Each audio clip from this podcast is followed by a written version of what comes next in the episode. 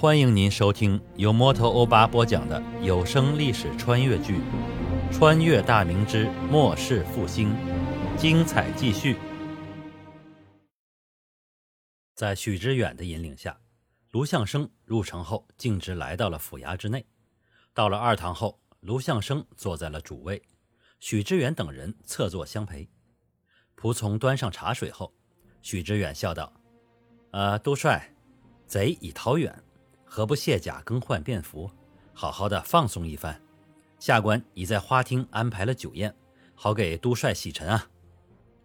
卢相生端起茶水喝了一口，放下茶杯后笑道：“谢过贵府的好意，酒宴就不必了，吃个便饭就可。身着战甲是习惯使然，久而久之，竟忘了自己还是个文臣。哈哈哈！等骑兵追击刘贼返回后。”统计完战况，全军用饭歇息一个时辰，本官会率军北上，继续追击闯贼的本部。今日溃败并非闯贼的本部，高迎祥才是我朝的心腹大患。只要将高闯剿灭，其余的流寇不成气候。许知远也笑道：“都帅实乃我朝之栋梁，以文臣之姿行武将之事，百战百胜。据闻。”刘贼对都帅畏惧之极，竟然称都帅为阎王，可见都帅名声之响亮啊，足可以让刘贼望风而逃。下官等皆是自愧不如啊！哈哈哈哈王仁元和赵宇之也是对卢相生的才能赞不绝口。卢相生苦笑着摇摇头：“何来的百战百胜啊？世上哪有常胜之将？本官不过是一心报答圣上。”不惧生死而已。与贼交战数年，期间的艰难险阻数不胜数啊！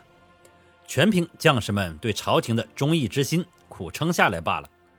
数年的征战，也不知多少大好的儿郎埋骨他乡。想起来，本官也是觉得有愧于他们的父母亲人呐。王仁元又拱了拱手：“呃，下官最敬佩的便是都帅的忠义。下官听闻，每逢战阵，都帅不畏刀枪剑士，居然带头冲锋陷阵，这是何等的勇气啊！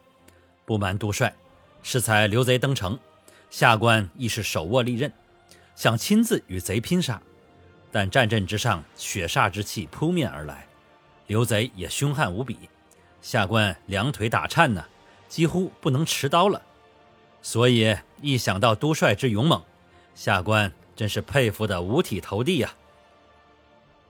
赵宇之也是赞道：“呃，王大人所言也是下官的心声。下官也是初次上阵，总算是见识过战阵的凶险了。这还只是守城之战，与都帅所征战的疆场无法相提并论呢。就算是如此小规模的战斗，下官已是不想有第二次经历了。都帅亦是文官，更是进士出身，为大明出生入死，实乃是我辈的楷模啊！”亦是我等文官之骄傲啊！许知远也接着说道：“呃，下官等人也算是经历过生死之人了，适才破城在即，我等也打算与此城共存亡。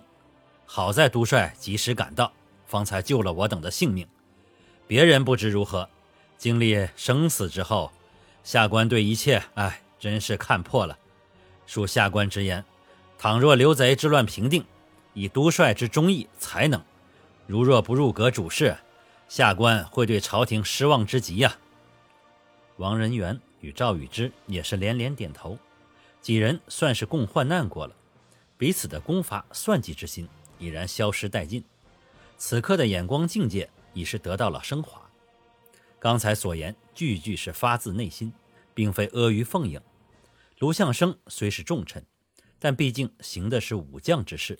在朝堂上的话语权很小，卢相生也摆了摆手：“贵府的心意，本官领了。本官所谓，并非为了荣华富贵，而是不忍见百姓生灵涂炭、流离失所。皇上将如此重任交付于我，本官整日也是战战兢兢，如履薄冰，生怕有负皇上的信任啊。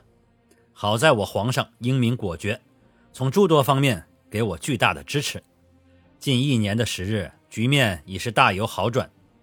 本官在南，洪都在北，照此情况持续下去，刘贼终将会覆灭。卢某是深信不疑啊。喝了一会儿茶水，卢相生询问起滁州攻防之役的具体情况。许知远将战事讲述了一遍，包括最后他们三人准备赴难之事，隐去了董其高护送幼小逃亡南京一节。讲到最后，三人都对董其高的才具勇略赞不绝口，并表示准备向朝廷上奏本，替董其高表功。卢相生听闻之后，也是对三人的气节深表赞赏。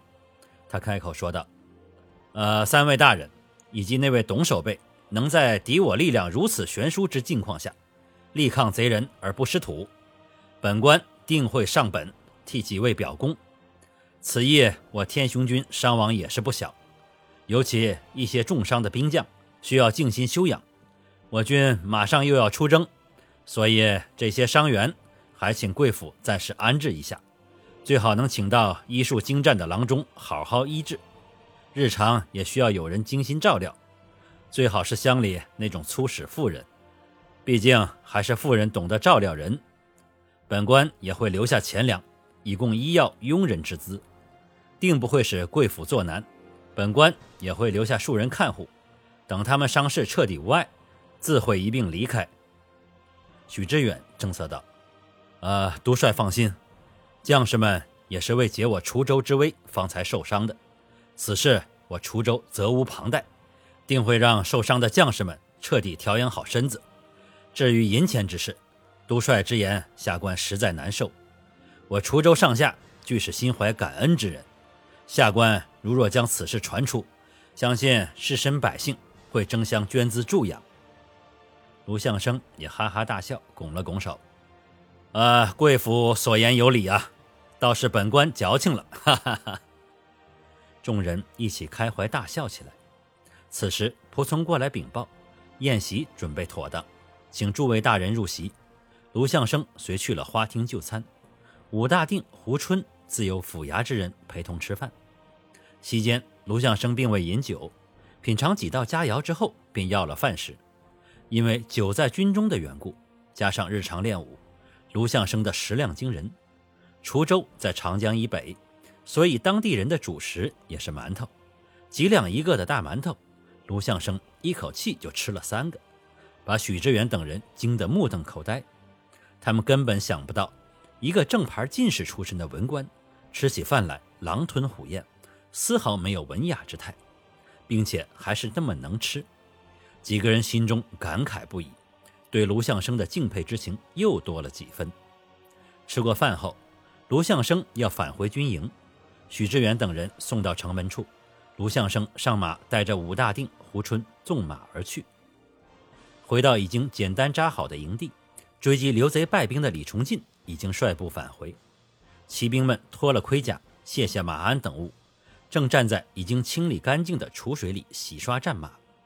从众人的表情神态来看，这次追击收获不小，川兵部族们也是个个喜笑颜开。营地里来了无数的士绅百姓，他们自发前来，携带的劳军物品堆积如山，酒肉蔬菜粮食到处都是。他们表达完谢意，留下东西就走。不断有人回城，不断有人前来，整个营地如同赶集一般热闹无比。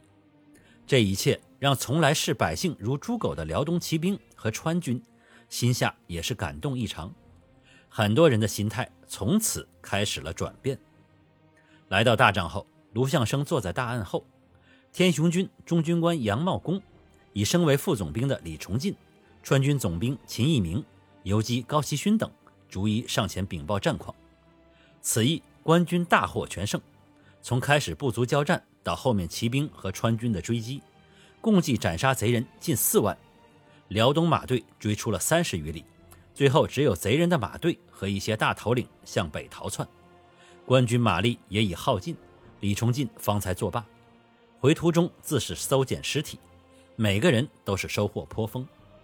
官军的伤亡千余人，其中阵亡四百三十七人，伤六百五十三。绝大部分伤亡的都是天雄军，刘贼拼死攻击，给天雄军造成了巨大的伤亡。辽东马队阵亡七人，都是战马失蹄摔倒后被贼人乱刃砍死。川军追击的距离较短，加上善于小组作战，所以无人阵亡，只有数人轻伤。卢相生笑道：“各位，此次大胜可谓少有，本官自会给朝廷上表，详述此意。诸将等着论功行赏就行。”众将都是喜不自胜，看来这回大家又要升官了。卢相生接着说道：“你等方才也看到了，滁州士绅百姓是如何善待官军。不管百姓还是官军，都是皇上的子民，所以以前种种军中的陋习得改正了，如此方可不辜负百姓的拥戴之情。”李崇进和川军的二将讪讪不已。天雄军向来军纪严明，其他的两军可是没少骚扰祸害百姓。看来以后这些毛病得改改了。卢相生传令道：“全军加餐，辎重营同等。吃过饭歇息两个时辰，全军拔营向北。我们要再去会会闯贼高迎祥。”感谢您收听由摩托欧巴播讲的历史穿越剧。穿越大明之末世复兴，欢迎加入我的八分圈，下集精彩继续。